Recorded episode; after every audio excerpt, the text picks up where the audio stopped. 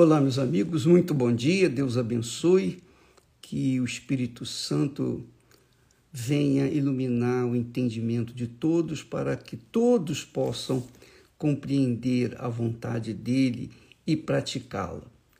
Então, eu queria dividir com vocês a, o que significa crer em Deus.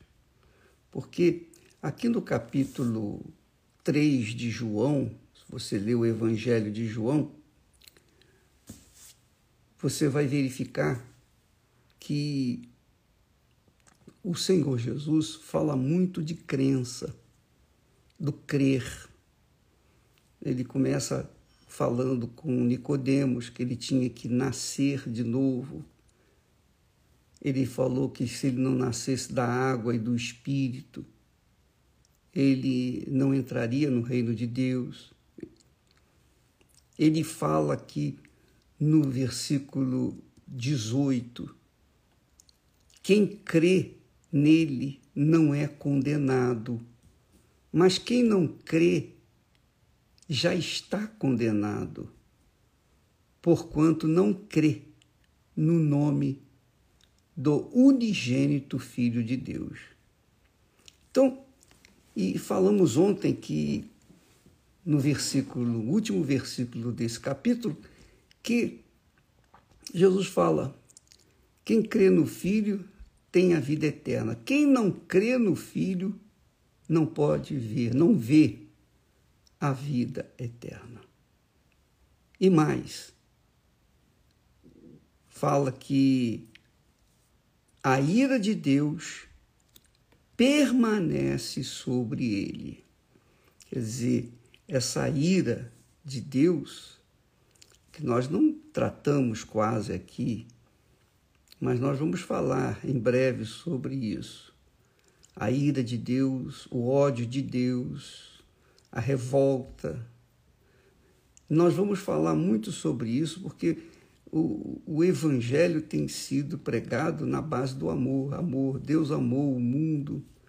Ah, Deus é amor, Deus é graça a minha graça te basta, Deus me entende. Tem gente que, se pudesse, colocar, colocaria aí na Bíblia também isso. Ah, Deus entende. Deus entende meus pecados. Ele sabe que eu sou humano, que eu sou carne e tal. Então, muita gente vai levando a fé na base do oba-oba, na base das canções, das melodias que fazem a pessoa sentir uma, uma, uma porção de coisas, inclusive que não são pecadoras. Mas aqui no versículo 18, ele diz: quem crê nele não é condenado. Não é condenado. Quer dizer, há uma condenação, há uma condenação, há uma ira sobre aqueles que não creem em Jesus. Aí muitas pessoas dizem assim: ah, mas eu creio. Poxa, como que eu não creio? Eu vou na igreja, eu sou isso, eu sou aquilo, eu faço isso, eu faço aquilo. Eu sou uma pessoa que, que cuido bem dos meus deveres, sou dedicada na minha igreja, etc. Isso não significa que você crê. Porque a igreja, a igreja que de Éfeso, a primeira igreja que Jesus se dirige, a igreja que era muito espiritual, aquela igreja, justamente a igreja de Éfeso, que tinha muitas obras, Jesus fala das obras que ela tinha, que ela fazia muito, a, a perseverança, a fé e tal. Mas, no final, Jesus disse: Deixaste o teu primeiro amor. Então, que tipo de crença é essa?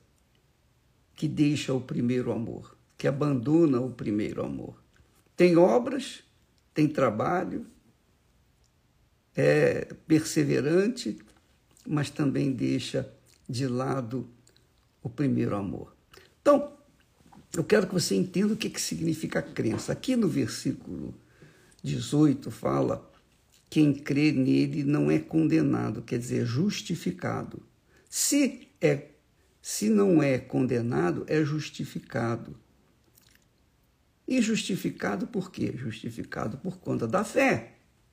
Mas que tipo de fé? A pessoa pensa, muita gente tem pensado que pelo fato de elas servirem a Deus, fazerem a obra de Deus, ajudar os outros, etc., isso é suficiente. A crença em Deus envolve você moldar a sua vida, a sua conduta, o seu comportamento de acordo com a palavra de Deus. É isso. O que, que adianta eu ser pastor? O que, que adianta eu ser um servo de Deus? O que, que adianta ter feito isso, feito aquilo, feito aquilo outro? Mas se eu tenho um mau caráter, se eu sou uma criatura que pratica o pecado, se eu sou um mau marido, se eu sou um mau pai, se eu sou um, um mau servo, eu sirvo. Mas se por acaso o meu comportamento, a minha maneira de ser, de conduzir-me diante de Deus, não apenas diante de Deus, mas diante dos homens, diante dos homens, diante das pessoas, se a minha, se o meu comportamento não bate com aquilo que eu digo que eu creio, de nada adianta a minha crença. não é verdade? O que, que adianta eu ganhar os outros para Jesus e, e perder a minha própria salvação. Não dá, não combina. Então, quando a pessoa crê de verdade no Senhor Jesus, a primeira coisa que ela faz é deixar o pecado. É a primeira coisa. Porque Deus é justiça, Deus é justiça, Deus é santíssimo. Como é que eu posso, como é que eu posso servi-lo se eu estou vivendo no pecado ou se eu vivo no pecado? Não tem como. Não combina a luz com as trevas. Está aqui. Ele fala: a condenação é esta, que a luz veio ao mundo e os homens amaram mais as trevas do que a luz, porque as suas obras eram más. Então, a crença envolve uma fé ética, inteligente, em que você dá a César o que é de César e a Deus o que é de Deus. Você é uma pessoa correta, justa, íntegra. Você honra a sua palavra empenhada. E a coisa que, é a menos, que a gente menos vê nesse mundo são servos de Deus honrando a sua própria palavra. Então, minha amiga e meu caro amigo, Procure avaliar, pesar bem a sua conduta. Porque não adianta você conhecer toda a Bíblia Sagrada, mas ser uma pessoa como Nicodemos, por exemplo, que era um homem até sincero, bacana, mestre, dedicado, mas ele precisava nascer de novo. Porque se ele não nascesse de novo, ele não era considerado filho de Deus. Se a gente não nascer de novo, a gente não é considerado filho de Deus. Mas esse novo nascimento envolve a crença de verdade, você assumir o seu a sua fé no Senhor Jesus, o seu caráter, o caráter de Jesus. Não dizer que crê nele, mas mas procurar se conduzir de acordo com a vontade dele. Ele diz que os homens amaram mais as trevas do que a luz e amam mais as trevas. Muita gente não quer se converter, sabe por quê? Ela, não é que elas não queiram, não queiram crer, não, elas querem crer, mas é que elas gostam do pecado. Elas gostam daquilo que fazem que é errado.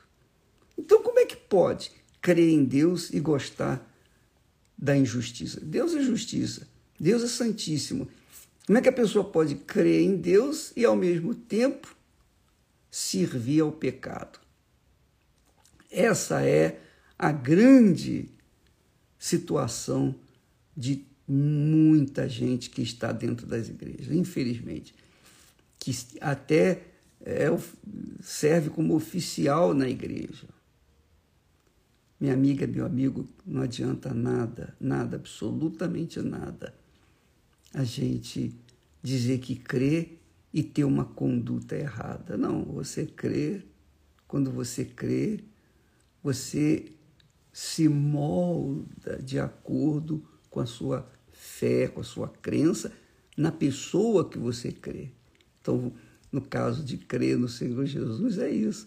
É você moldar o seu caráter, a sua vida, no espelho do nosso Senhor Jesus Cristo. Você espelhar a sua vida nele. Isso se chama crer de fato de verdade. Então, ele diz: quem crê em mim não será condenado. Mas quem não crê em mim, quer dizer, não tem uma conduta de acordo com as minhas palavras, os meus ensinamentos, então não tem nada de mim. Deus abençoe a vocês e até amanhã em nome do Senhor Jesus. Amém.